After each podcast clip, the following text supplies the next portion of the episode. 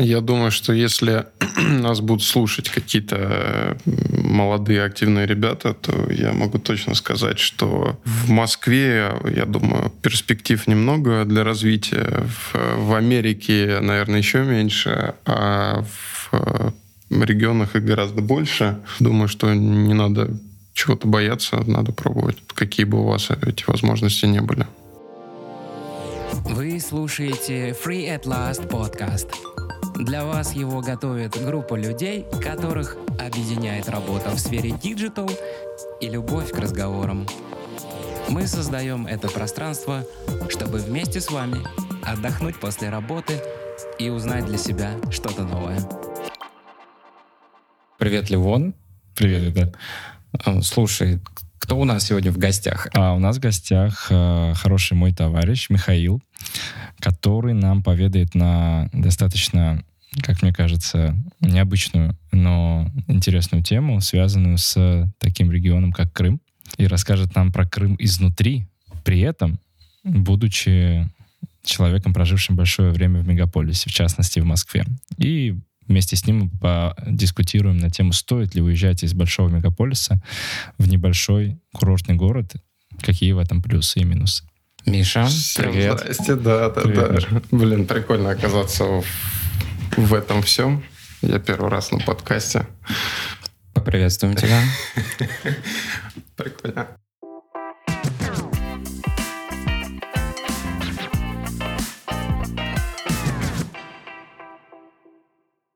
Ливон, я тебе тоже могу рассказать, э, кто у нас сегодня в гостях.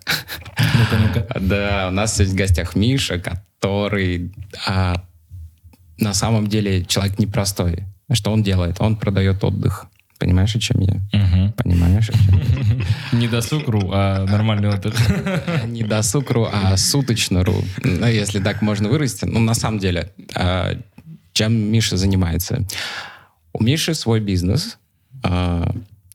Не- И не просто бизнес, а такой специфический курортный бизнес в одном из самых ж- желаемых и, наверное, мы это чуть позже выясним, хлебных мест.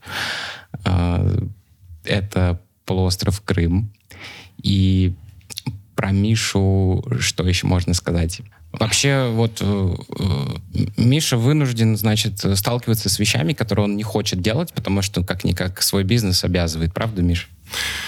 Абсолютно верно. Но, наверное, стоит еще к этому добавить, что э, ну, мы продаем не... Ну, вообще у нас э, бизнес, который, по большому счету, связан с продажей на посуточной аренды. У нас э, туристическая компания, туроператорская компания. Вот. И мы продаем туры по э, Крыму, Краснодарскому краю, Абхазии, Белоруссии, разным другим странам СНГ. Что еще нашим слушателям может быть оказаться интересным узнать? Вообще, Михаил родом не с полуострова. Он родился в Белгороде. В общем, почти близко к э, теплым краям. А, Жил в Москве, в мегаполисе, значит, зависал в Марино и на Алексеевской.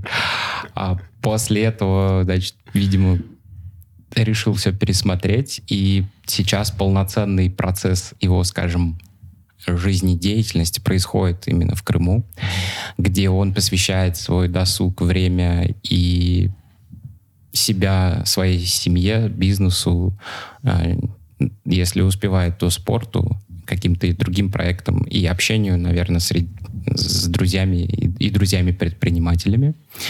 А, Миша мастер планирования, как человек, который умеет взять и просто разобраться, что у него там за год случилось и что нужно запланировать на следующий год. В целом, давай попробуем порассуждать сегодня на тему с Мишей, нужно ли вот просто вытаскивать себя из о, уютненькой Москвы, которая тебе предлагает много комфорта, много Вообще, вот к ней привык, она разбалует своим сервисом, своими деньгами. Вот. А взять себя как переосмыслить, переоценить. Ну и вообще попробуем копнуть в Крым, наверное, с той стороны, в которой нам недоступно, потому что мы туда только прилетаем и тратим свои деньги. А, а вот Михаил как раз представитель Слушай, продажи отдыха. Виталь, mm. спасибо, да, за такое представление. Прям так очень плотненько обо мне все сказано. Я даже не помню, чтобы я такое писал в анкете. ну да ладно.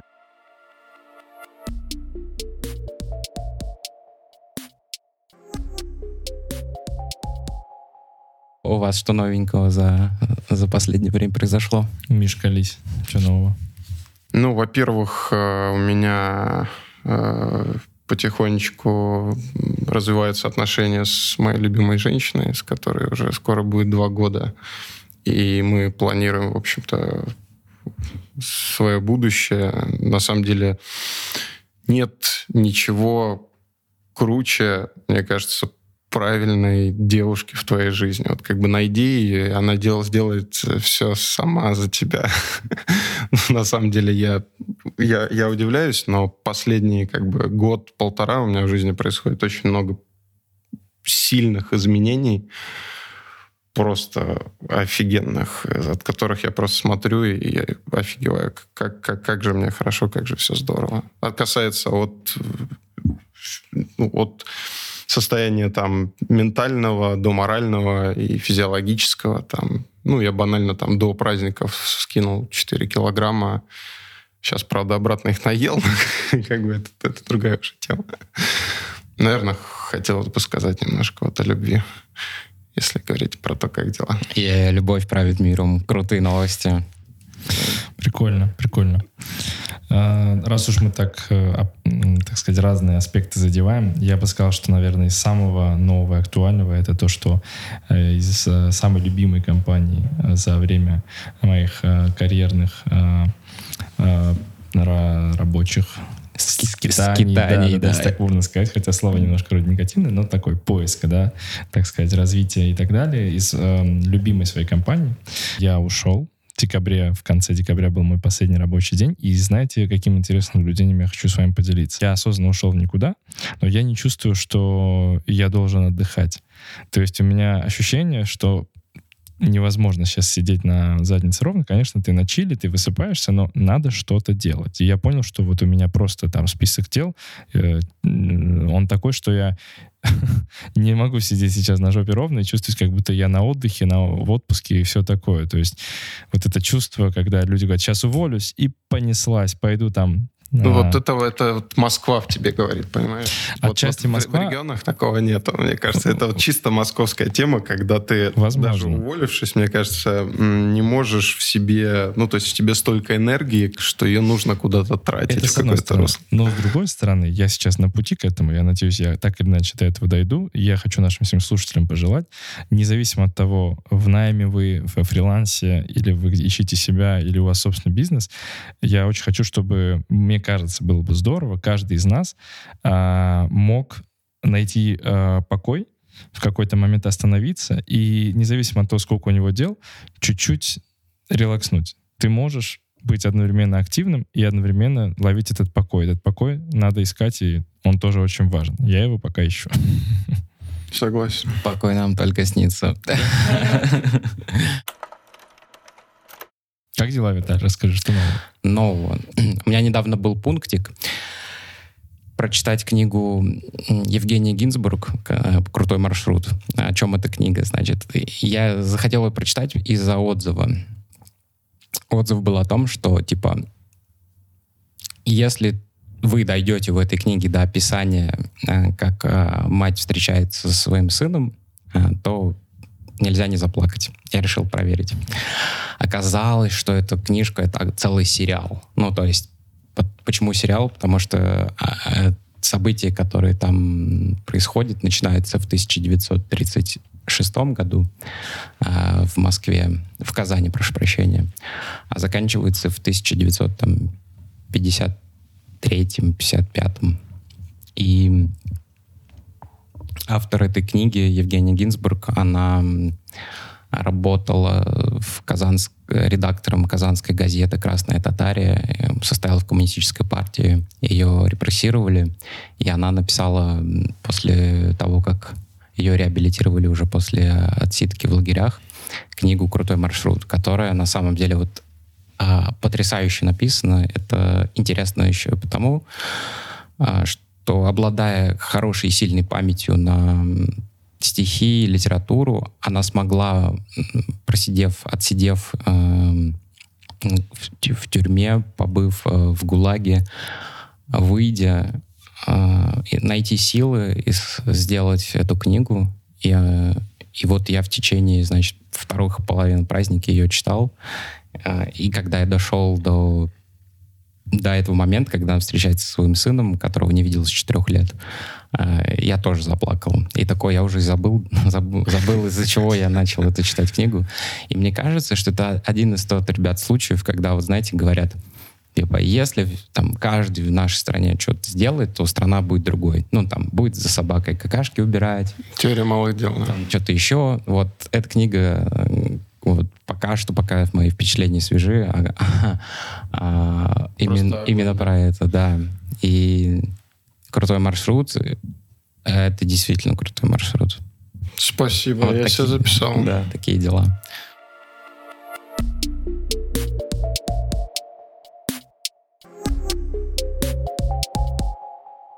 Ты приехал а, а, новый для себя город, но для тебя было не только организационная среда новая, обитания, но и социальная среда. Вот что ты почувствовал принципиально нового в сравнении с Москвой именно в социальной среде? У меня происходили определенные определенная переоценка ценностей на тот момент еще. То есть я проходил определенный путь становления. И в каком-то смысле я, наверное, был ну, недоволен, разочарован какими-то вещами. То есть на тот момент, помню, блин, я расстался с девушкой, э, с которой я, ну, в общем, с, с которой я в один момент понял, что нас там особо ничего не связывает, кроме э, постели. И, ну, в общем, какие-то такие общие моменты, которые, я думаю, все плюс-минус там в 20 лет проходят. И я просто думал, блин, ну надо что-то поменять. Это, кстати, было в том числе одним из, одной из причин, почему я принял это решение. И когда я туда приехал, ну, то есть, как бы для меня это был как вызов какой-то. Ну, я приехал, типа, блин, надо что-то делать, покорять туда-сюда. Вот. А там как бы, ну, спокойный такой, немножко захолустный, можно сказать, городочек, такой крымский, ну, довольно теплый. А самое, что меня, наверное, покорило, и что меня сильно к сегодняшнему дню изменило, и это, кстати, такой, наверное, один из главных инсайтов, это то, какие люди там. Вот когда мы говорим про окружение, а вот э, все-таки, э, э, безусловно, там ты это среднее арифметическое твоего окружения, там, ближайшего какого-то, с которым ты часто общаешься. Но очень важно еще, в каком месте ты живешь, с какими людьми общаешься. То есть вот вся эта энергетика, которая формирует э, вот, вот это общество вокруг тебя, очень важно. И когда я приехал из Москвы, а из Москвы, ну, в Москве, Москва обычно формирует всех таких... М- очень заряженных людей, таких вот прям надо ебашить с утра до вечера, туда-сюда вообще ни, ни дня мимо, ни, ни минуты не пропустить ни на что.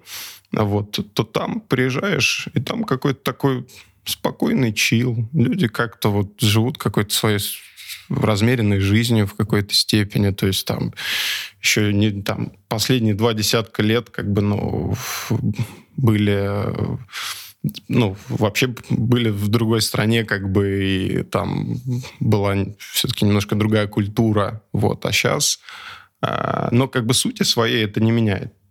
Там очень добрые люди.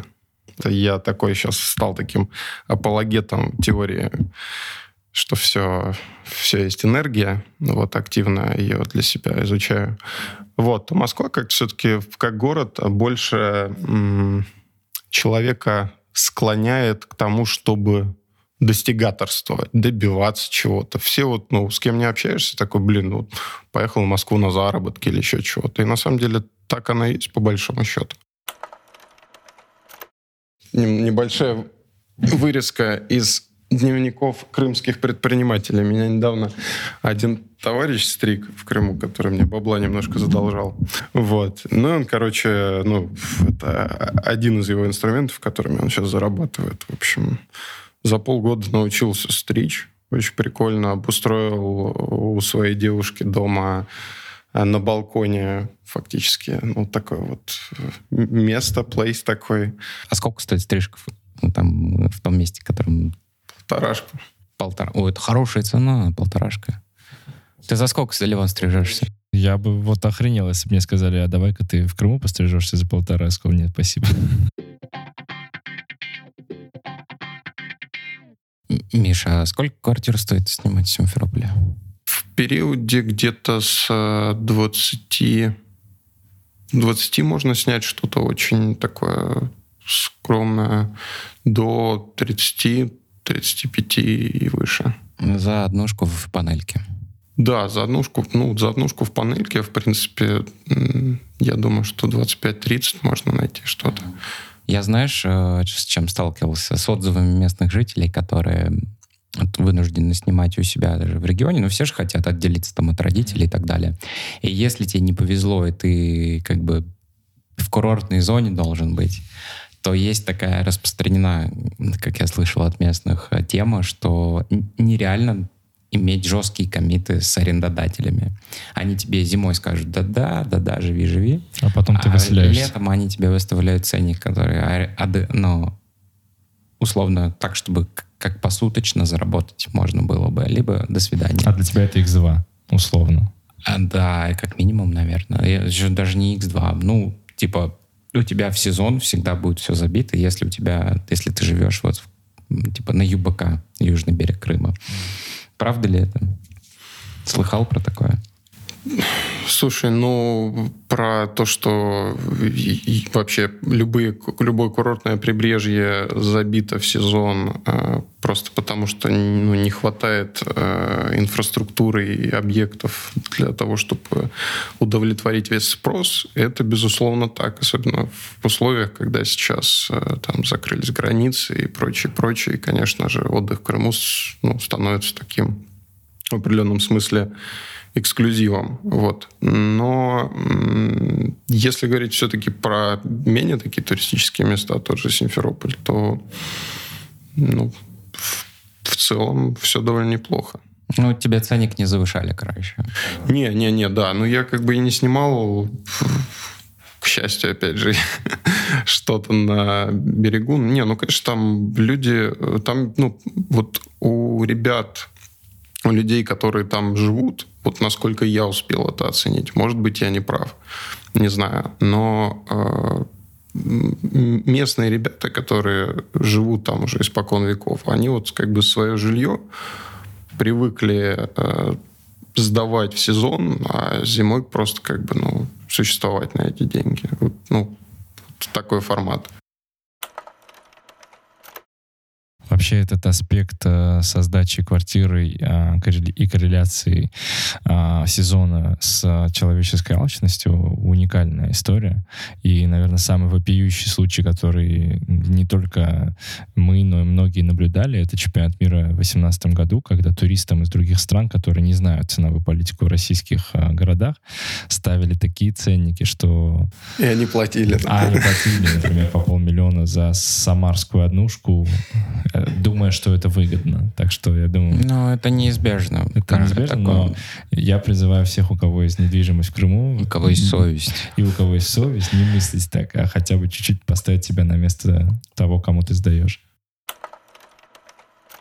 Есть такое мнение, бытует такое мнение, что Крым, в принципе, э, как экономика, существует благодаря туристическим активностям. Будь то малый бизнес или средний, будь то какие-то точечные активности людей. Но в, основном говорят, что весь приток денег там идет от туризма. Ты согласен с этим? Или это не так? Ну смотри, э, я как все-таки человек, который профильно всегда занимался именно туризмом, э, могу сказать, что безусловно в туризм одна из основных на текущий момент составляющих э, в плане притока средств. Вот. Тем не менее, я знаю что э, ранее в Крыму было очень много разного рода производств, колхозов, фабрик, заводов, вот, которые на текущий момент, к сожалению, по отзывам, я, к сожалению, сам с с телефоном или с заметками там не бегаю, не изучаю это, вот. но в целом по отзывам понимаю, что как бы там есть определенные сложности сейчас, что-то закрывается, перекраивается, перестраивается, и современная российская, ну, назовем ее элита, вот, она там активно это все, ну, в общем, рынок переделывает. Могу сказать, что по большей части, поскольку в Крыму до ну, десятых вот годов э, активно ничего не строилось, то в плане инфраструктуры и в плане инвестиций в первую очередь именно рынок недвижимости сейчас там активно развивается. То есть очень много строится домов. А вот ну, с 2014 года было ну, насколько мне известно, построено несколько торговых центров, даже в том же Симферополе, ну и, не только. Вот. И, ну, вообще там потихонечку как бы развивается такое предпринимательство не массово, потому что, конечно, если бы туда могли заходить крупные мировые игроки, то я думаю, что вот спустя 7-8 лет на текущий момент там было бы все гораздо в более таком формате расцветшем. Стоит э, справедливости ради сказать, что я э, переехал в Крым, да, где-то три с небольшим года назад, вот, потому что у меня было э, рабочее предложение, вот, и, ну, связанное именно с бизнесом. И вот его нужно было развивать, его нужно было поддерживать. И вот с тех пор, переехав туда, и я там живу. Какое-то время я, на самом деле, офигевал от того, ну вот просто когда переезжаешь из мегаполиса в небольшое, ну, в небольшое какое-то место, ну, то есть там, мне кажется, до миллионника, плюс-минус это, ну, такое, на самом деле, небольшой стресс, ну, как минимум. И плюс ко всему Крым, ну, до текущего момента, до последнего года-двух, это был, ну, еще прям совок-совок э, во всех смыслах. То есть в, вот после, за последние там пару-тройку лет построена была Таврида, то есть основные транспортные узлы от э, Крымского моста, ну, я не знаю, кто насколько знает географию, от Крымского моста че, вот, до э, Феодосии, до Симферополя и до Севастополя. Там идет офигенная трасса. Все остальные, в общем-то, дороги по по городам сейчас активно ремонтируются. Ну и вообще все, что касается там инфраструктуры местной, которой раньше практически не было, то сейчас она в общем, активно строится. И я просто наблюдал, как это все меняется там. Сперва я офигевал, но потихонечку я вот как-то узрел всю, всю прелесть вообще. Вот. Ну, так, по большому счету, Крым, наверное, вот крымские города, особенно Симферополь, который, в котором я живу, то есть это все плюс-минус так, такое, так, такие советы, э, которые потихоньку меняются, а, потихоньку где-то что-то улучшается. Вот. Ну, я не говорю про какие-то города типа Сочи или там Краснодар, который сильно вырос там до, до миллионника за довольно небольшое количество лет, по-моему, там за 7-10 лет пробил миллионника, хотя он сам очень молодой город. Вот. Но конкретно Симферополь, э, Севастополь, да, это такие крупные города, которые вот за последние там 5-7 лет. Я не хочу петь оды как бы нашему государству, я вообще там не какой-то провластник, но они стремительно меняются к лучшему. Вот люди, которые там живут и которые там живут достаточно долго, э, некоторые как бы и всю свою жизнь они это как бы наблюдают и в целом рады изменениям. Ну так, в сухом остатке.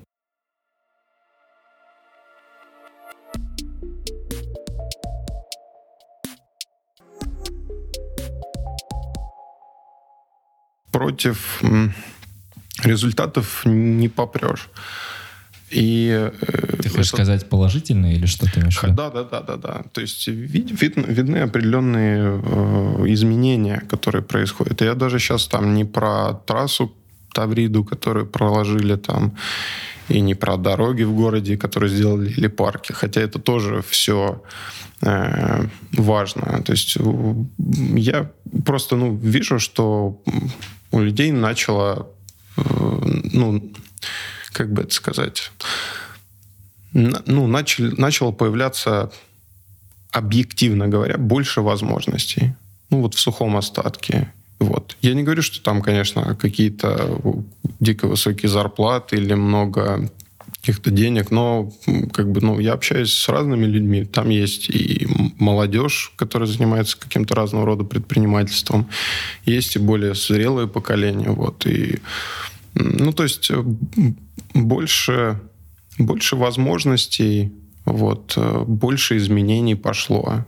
И, ну, просто общаясь с разными людьми, как бы они, ну, положительно оценивают это, ну, в сухом остатке. То есть я еще ни разу не слышал ни от кого на месте там, чтобы кто-то вот в диалоге, будь ли это тет-а-тет или во всеуслышание, что-то такое сказал, что типа да ну его нахер, типа, надо было против голосовать. Что-то такое.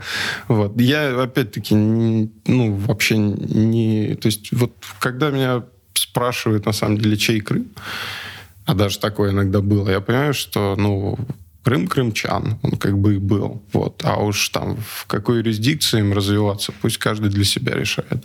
Как бы не, не хочу оценивать ничьих трудов, ничьих вложений.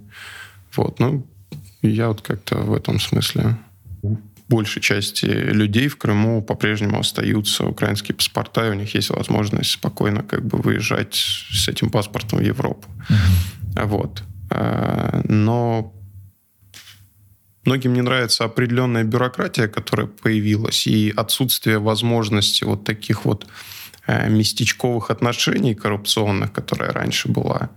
Это, опять же, по отзывам я сужу, потому что я не, жил в то время. Вот, то есть сейчас все там гораздо строже, гораздо более четко в плане там, шаг лево, шаг вправо, ну, в плане каких-то вот именно бюрократической какой-то фигни.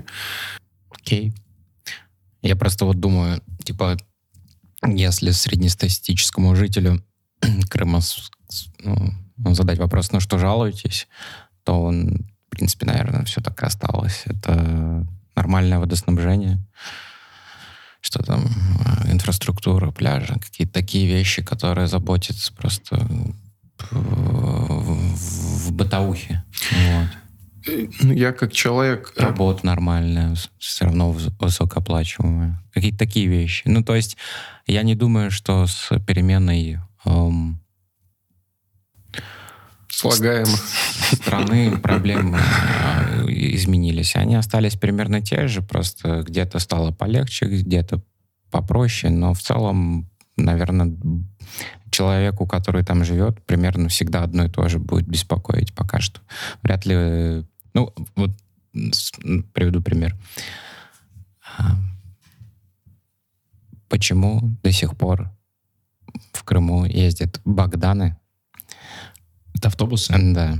Вот. Почему до сих пор, хотя можно на самом деле нормально все там по карте платить, покупать, но нормально перемещаться по полуострову очень, очень затруднительно.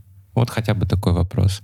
Или почему люди вынуждены постоянно... Вот, где-то есть места, где воду просто привозят и заполняют им большие огромные баки, и это вода, которую они потом фильтруют, пьют. Ну, короче, еще куча, куча всяких проблем. Слушай, ну, я на самом деле могу сказать... Или, например, извиняюсь, или, да. например, с приходом России а, сейчас появляется и блядь, заборы, заборы, заборы, заборы, что-то там все кто-то... Может, коррупции на местечковом уровне нет, но на по-крупному-то, наверное, есть. И если люди захотели заебашить санаторий имени Министерства Российского и сделать его в том месте, где никогда его не было, то и это сделают. И выходы к морю заблокируют. И вот, ну, короче, э, везде одни и те же проблемы. Вот я что думаю.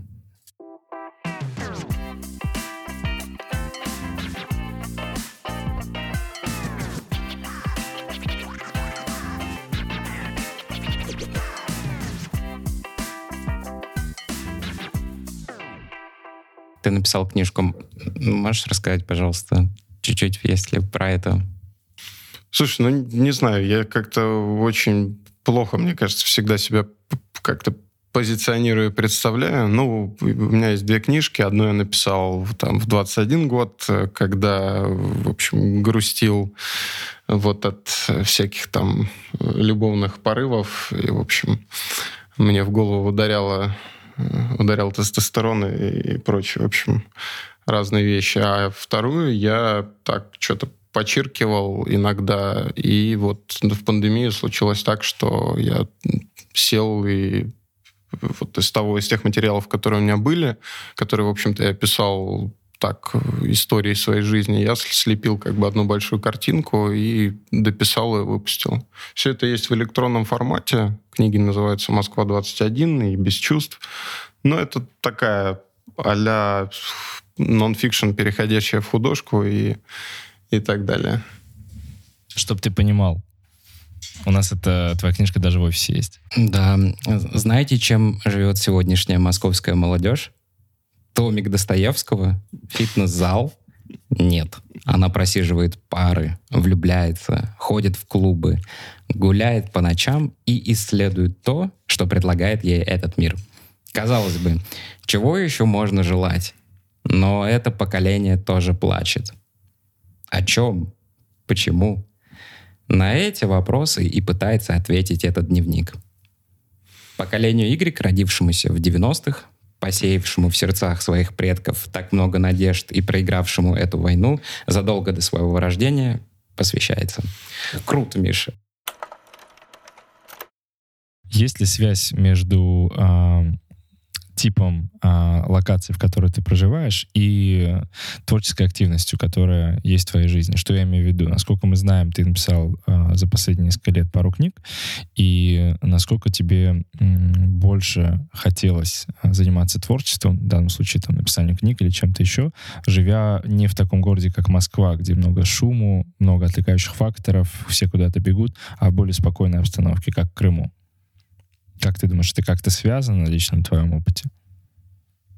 Я думаю, что, безусловно, это связано. Э, у всех мест на Земле своя какая-то особая энергетика, и ты, безусловно, ей преисполняешься.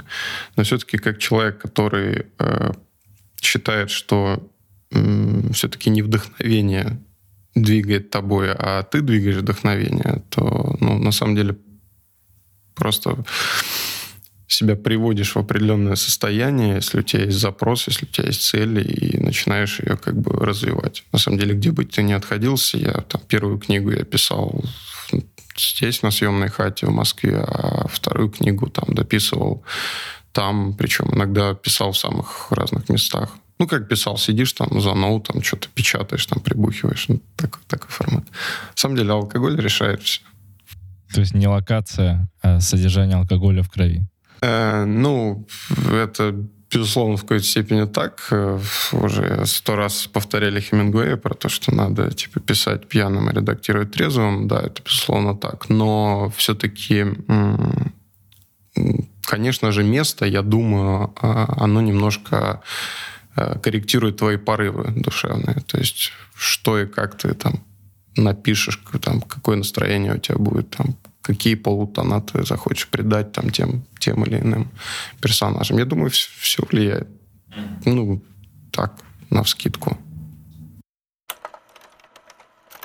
Я сделал небольшую ремарку, что мы с Мишей часто э, в процессе наших встреч обсуждаем такой важный момент, как осознанность человека, в том числе осознанность э, человека в контексте пребывания в том или ином городе.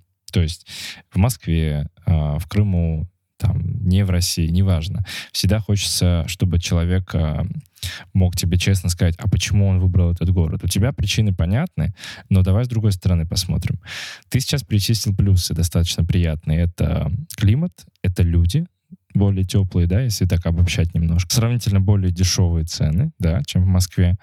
А отсутствие беготни и постоянного достигаторства со всех щелей, то есть, да, это нужно, но как-то в меру. И, в принципе, в последний особенно год, там, полтора-два, наличие э, entertainment а, наличие точек, э, которые можно посещать и отдыхать, и проводить спокойное время с любимыми людьми, с семьей, с друзьями. То есть есть что еще и сделать по отдыху. То есть, в принципе, там можно жить, жить достаточно хорошо, и, как там показывает твоя личная практика, быть в постоянном движении. Рабочем. Абсолютно.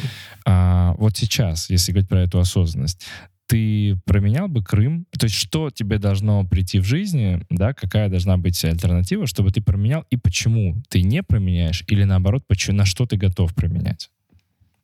Слушай, ну, такое, ты так закрутил.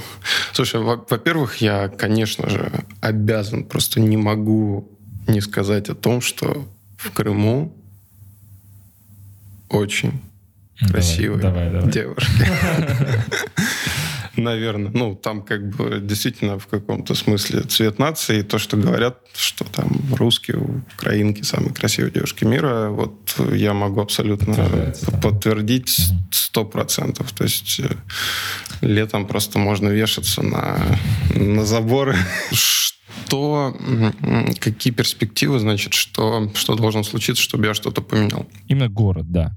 Э, ну, смотри, я сейчас э, живу вообще в такой парадигме, поскольку я все-таки человек, который не родился, родился не в, там, при советах, и ну, у меня вот я как бы этот момент недавно для себя выцепил, тоже мой инсайт недавний, э, про то, что э, вот предыдущие э, поколения, в том числе, ну, я не говорю даже про бабушек, мои родители, для них всегда было очень важно иметь свой собственный угол, свой дом.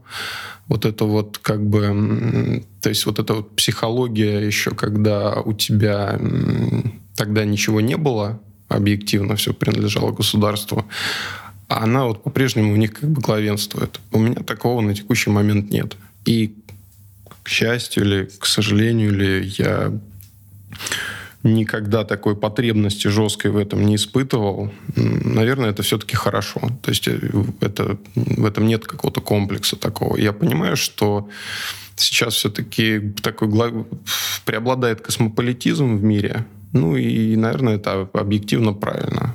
То есть, руководствуясь этим, я предпочитаю снимать именно жилье, вот, э, наверное, ну, максимально стараться не тяготиться владением чем-то. Вот. Ну, это не столько про владение, да, сколько именно про твою эмоциональную привязку и привязку как человека к этому месту. Потому что кто-то говорит, я жить не могу без Москвы, или мой город — это Нью-Йорк, или и так далее. Ты можешь для себя сказать, что самый комфортный для тебя, для жизни город — это Крым? По этим плюсам, по этим причинам? Слушай, могу абсолютно точно, но могу еще сказать, что вот, э, ну, поскольку все мы все-таки люди всегда э, в моменте всегда вот, ну, мы все меняемся, и постепенно э, что-то в нас меняется. На текущий момент я такой рационалист, достаточно глубокий, такой прагматик, и понимаю, что ну, по, по ряду причин, которые я уже, в принципе, назвал, а, я понимаю, что мне здорово, хорошо и комфортно там жить. Помимо всего прочего, я понимаю еще, что с точки зрения реализации, а для меня, как я думаю, что и для большинства как бы молодых людей, это ну, первостепенный запрос такой, особенно в 2020 году, в 2021 году, блин, в 2022 уже, капец. А вот, я понимаю, что, ну, я в определенный момент понял, изучая медиа, изучая вообще ситуацию мировую на рынках, я понял, что большинство возможностей, оно на, они на перифериях. Вот, то есть, э, что я имею в виду? Во-первых, э, поскольку сейчас такая эпоха транслокальности, ты можешь, в принципе, не привязываться физически ко многим делам и к своему заработку. Очень многое в телефоне. Вот, а, а билеты как бы довсюду можно купить относительно недорого. Лоукостеры, все дела. Э, и то есть это вот во-первых. А во-вторых, ты можешь просто, находясь ну, вот, как бы, во-вторых, ты можешь, в принципе, э, ну, то есть гораздо больше возможностей, я считаю, именно в регионах. Для, для России это однозначно так. Потому что Россия одна, и все говорят про централизацию. И, как мне кажется, у всех такая вот такой запрос изначально, вот она Москва, надо туда поехать ее покорить, но у меня как-то произошло все наоборот.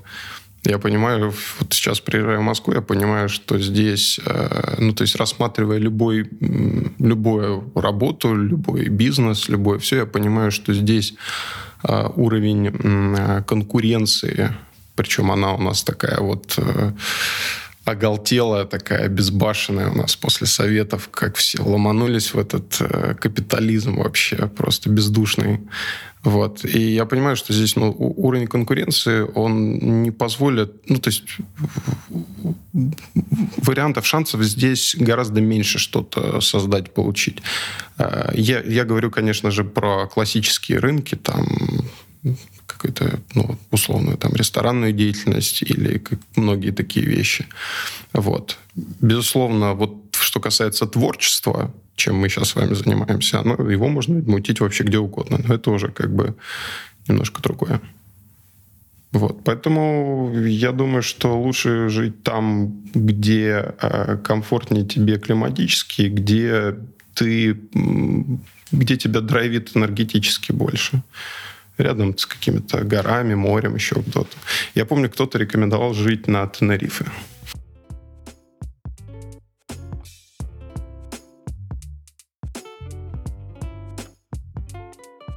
Ну, а чего бы тебе хотелось, ну, типа от того места, где ты живешь сейчас?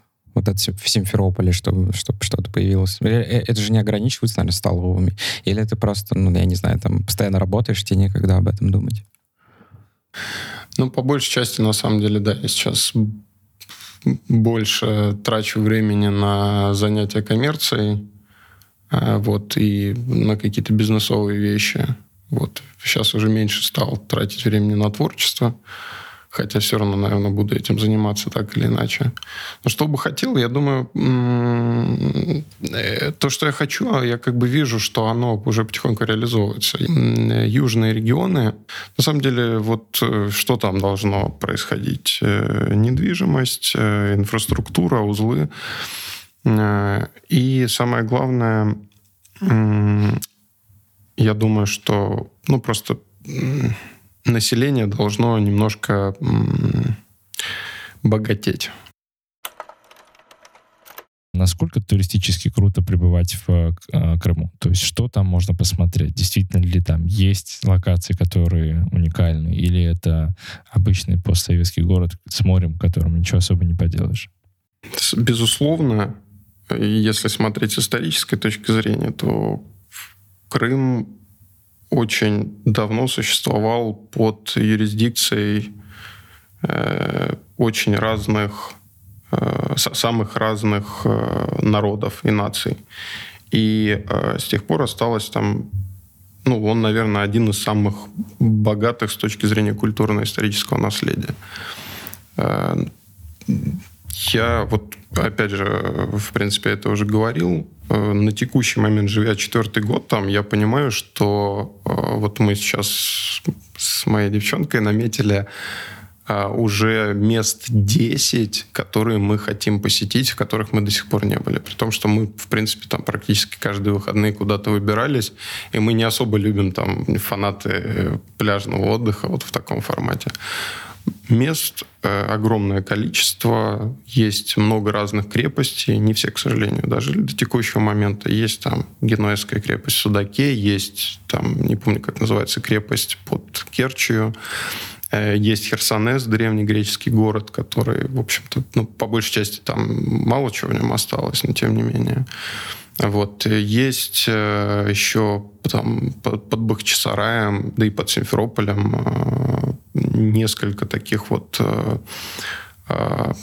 разрушенных старинных поселений, именно таких с камня городов. То есть это вот просто даже на примере этого.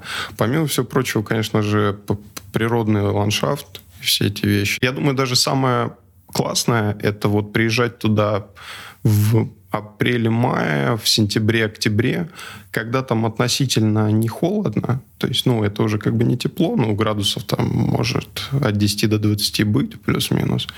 И, ну, просто путешествовать, посмотреть на природу, вот какие-то такие вещи. То есть в этом смысле как бы экскурсионный туризм там неплохо развит. Вот, конечно же, я думаю, ну, не, я, я не думаю, вернее, я знаю, что люди, которые едут туда за Турцией четырехзвездочной или за чем-то таким, они там этого не найдут, абсолютно точно могу сказать. Ты был в Крыму, Леон? А, я не был, но мне так ярко рассказывали про Крым мои а, однокурсники, у которых uh-huh. была традиция ездить каждое лето, у многих а, именно в Крым, поэтому у меня это место ассоциируется с какой-то душевной магической локацией, в которой вроде ничего и нет, но ничего и не нужно, потому что со своей компанией, с той природой, которая там присутствует, ты можешь очень классно отдохнуть. Вот такое у меня призрачное впечатление. Скажем так, будь у меня свободная неделька, я бы с интересом поехал. Круто то, что из-за того, что Крым такой компактный, но разнородный по своей природе и по местам, там есть возможность э, гибридного такого отдыха, э, преимущественно не матрасного. И, конечно, можно, ну, условно говоря, в течение 10 дней ты посещаешь, у тебя есть однодневный заход пеший по вершинам гор где-то в районе Байдарских ворот, например, ты спускаешься по темноте. Просто ты в 7 утра выходишь, и к вечеру на закате спускаешься. И ты всю дорогу идешь с потрясающими видами. А, а, с, берешь трекинговые палки, рюкзак на день, и компании гуляешь по треку, по маршруту, спускаешься. Вечером, значит, э, доезжаешь там до столовочки, э, ешь в столовке, закупаешься вином местным, идешь к морю чилить. После того испытанного спишь прекрасным сном, ну, утром просыпаешься без будильника и, например, садишься на маршрутку до Севастополя, едешь в, уже в городскую часть, где в этой самой городской части ты смотришь, а что изменилось за время твоего отсутствия, какие-то подмечаешь новые вещи, э, безусловно, стараясь сравнивать это не с Москвой, а с тем же самым Севастополем образца 2012, например. Mm-hmm. И есть действительно много очень культурных, исторических мест, которые завязаны именно на современности и также на какой-то древности. Например, те же пещеры, которые Миша упоминал, там есть э, типа группа пещер, где раньше жили люди, и это очевидно. Можно.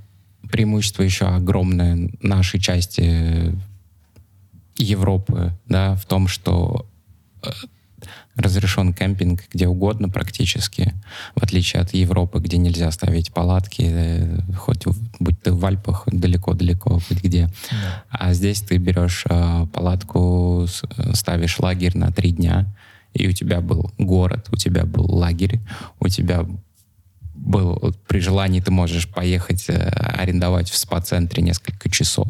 И вот у тебя такая как бы везде по чуть-чуть, и поэтому ты не фиксируешься на отсутствие вот этого четырехзвездочного турецкого сервиса.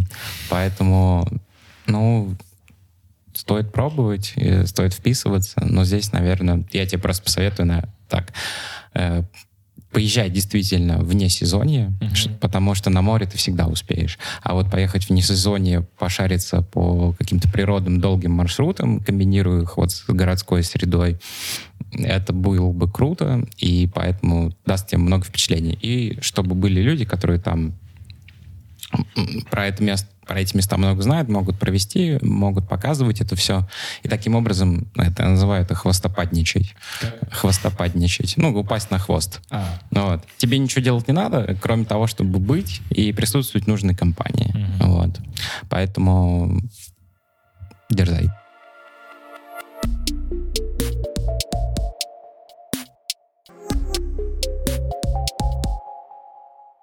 Московский вайп. Скучаешь по нему? Да...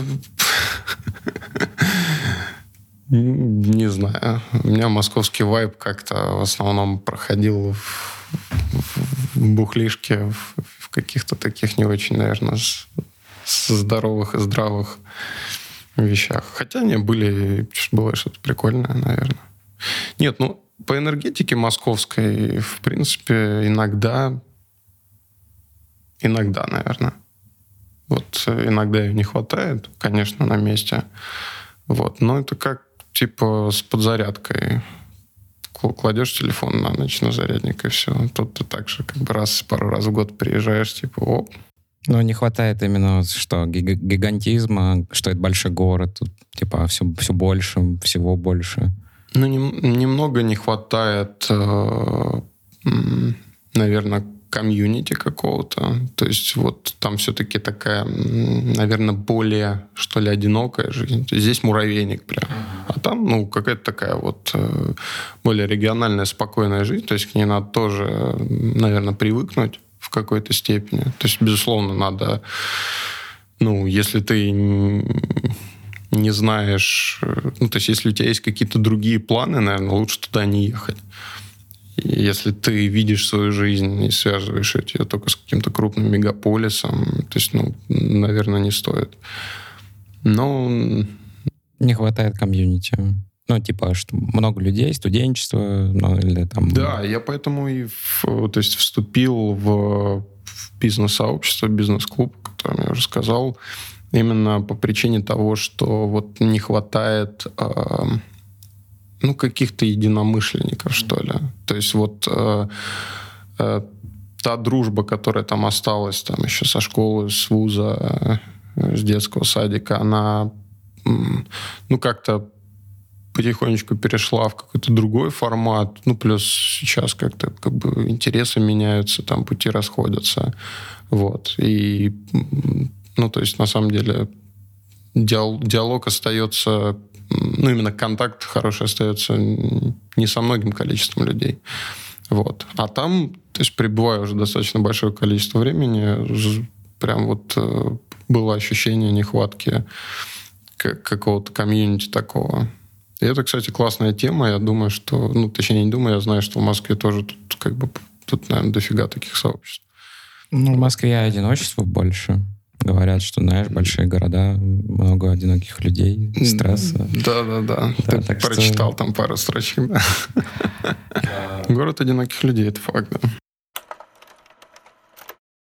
На расстоянии вот люди, которые остались у тебя в Москве, которые тебе близки, дороги, а, как ты считаешь, а, а вот они отваливаются? Есть такое? Ну, тяжело на расстоянии поддерживать связь, отношения. Пускай даже это тупо интернет. Но мы же сейчас живем в время, когда мы даже для того, чтобы, блядь, позвонить друг другу вынуждены сначала написать об этом. Слот выбрать. Я позвоню, норм. Вот учитывая, что сейчас люди живут чуть в другой плоскости с точки зрения коммуникации, они все в цифре, но мысленно, когда человек находится с тобой не в одном том же ди- диаметре, да, этом городском, если он где-то там, то есть такое, что ты ему реже пишешь, и он тебе реже пишет. И, а не говоря, я просто слово звонить даже уже не произношу. И поэтому это все отдаляется, и когда ты там в два раза в свой год возвращаешься в Москву, то ты уже меньшему количеству людей выходишь на этот пинг что ты здесь, что ты есть. Или тебе самому хочется меньше встретить людей ты просто уже так это settle даунился а, по-симферопольски, что тебе много людей не нужно? Да и да, и нет. Ну, время конечно. Вот. И, конечно же, там, приезжая в Москву или не приезжая, э, я периодически контактирую с теми или иными людьми. Но вот как-то так, знаешь, время все-таки расставляет все по местам, и какие-то люди, а, они вот как-то вот сами собой ну, исчезают из твоей жизни. Причем, ну, в этом нет какого-то негатива там или еще чего-то как-то. Вот. А с другой стороны, вот, ну, мы с Леоном познакомились там не в ВОЗе, не в школе. Это, мне кажется, это очень важное важное понимание, что вот судьба сама сводит. С, ну да, как бы сводит э, с нужными людьми и оставляет их рядом, ну, позволяет тебе э, как-то с ними коммуницировать, развиваться и так далее. Ну, наверное, как-то так. Во-первых, пожелаю, чтобы ну, на самом деле вселенная подбрасывала, да, судьба сводила. Это должно быть, я всем нам желаю этого. Появлялись новые интересные, яркие люди, чтобы ты был кому-то нужен, чтобы люди были нужны тебе, вне зависимости от места, где ты живешь, где ты существуешь, ведешь свой бизнес. Поэтому э, искренне надеюсь, что у тебя такие э, ребята там на полуострове имеются, они там точно есть. Я знаю, что я наслышан и, и о хиппи-культуре, которая до сих пор там существует в определенных местах. С ними не затусовался, вот, не знаю. Например, да, что есть какие-то дома вписок, э, ну, вообще разная тема есть в Крыму, и это же Крым, есть даже специальная такая фразочка. Вот, поэтому здорово, что у тебя из комьюнити получается э, с бизнесом связываться, поэтому э, главное не унывать, а с хорошим человеком выпить не грех. Ну, тоже верно. Но в одном э, таком как это правильно сказать, социально-фантастическом научном сериале «Черное зеркало» была серия про местность, э, которая не существует на планете, но ее смоделировали. Она называлась Сан-Джунипера. Это место, куда попадала личность в неком сонном состоянии, даже в возрасте там 100 с чем-то лет, где он молодой и пребывает там с людьми, которыми ему нравится, делает то, что ему хочется, и никому ничего не должен, просто проживает такую утопию. И многие люди отказывались быть в реальном мире старыми и немощными, а просто подключали себя к аппаратам жизнеобеспечения и находились в этом Сан-Джунипера.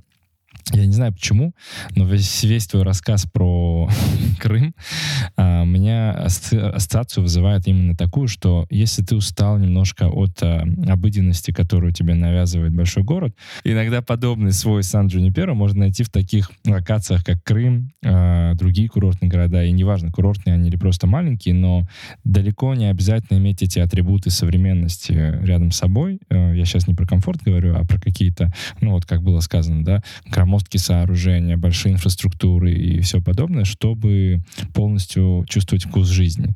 И мне кажется, твой опыт отчасти это подчеркивает и показывает. Да, тебе хочется быть в тренде, тебе хочется создавать, тебе хочется быть а, с людьми, которые тоже в движухе, но мне кажется, это не обязательно делать в каком-то сумасшедшем ритме и не обязательно делать это в каких-то шаблонных по шаблонным путям, лекалам и так далее. Если человек способен найти свою такую альтернативную реальность, альтернативный город и пожить там немного, почувствовать этот контраст, почувствовать новый опыт, мне кажется, это очень круто. И, возможно, с помощью этого он найдет какой-то баланс для себя лично. Было бы круто, если бы у каждого человека был такой город, куда можно уйти и попробовать пожить по-новому. Я как-то вот э, устал жить в антиутопиях, слишком много этих книг прочитал. Вот как-то вот сейчас стремлюсь к счастью просто. Просто стремлюсь к счастью. Друзья, давайте стремиться к счастью.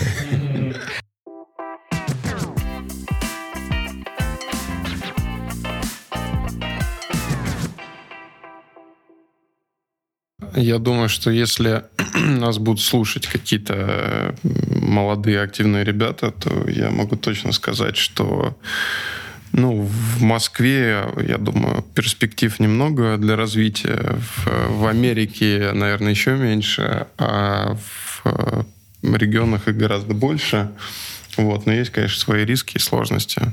Но думаю, что не надо чего-то бояться, надо пробовать. Вот какие бы у вас эти возможности не были. Но это чисто имхо. Спасибо. Спасибо тебе большое. Да, спасибо вам. Охеренно, мне прям очень понравилось. Yeah.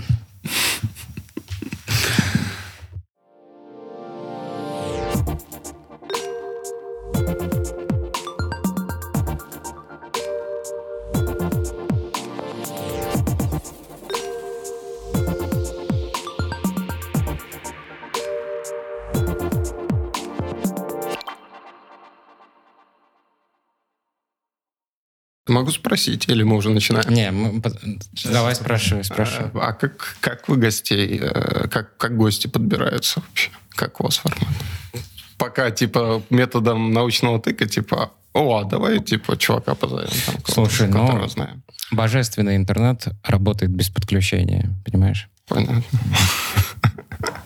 Типа того, да. Безлимитная. Вопросов больше не осталось.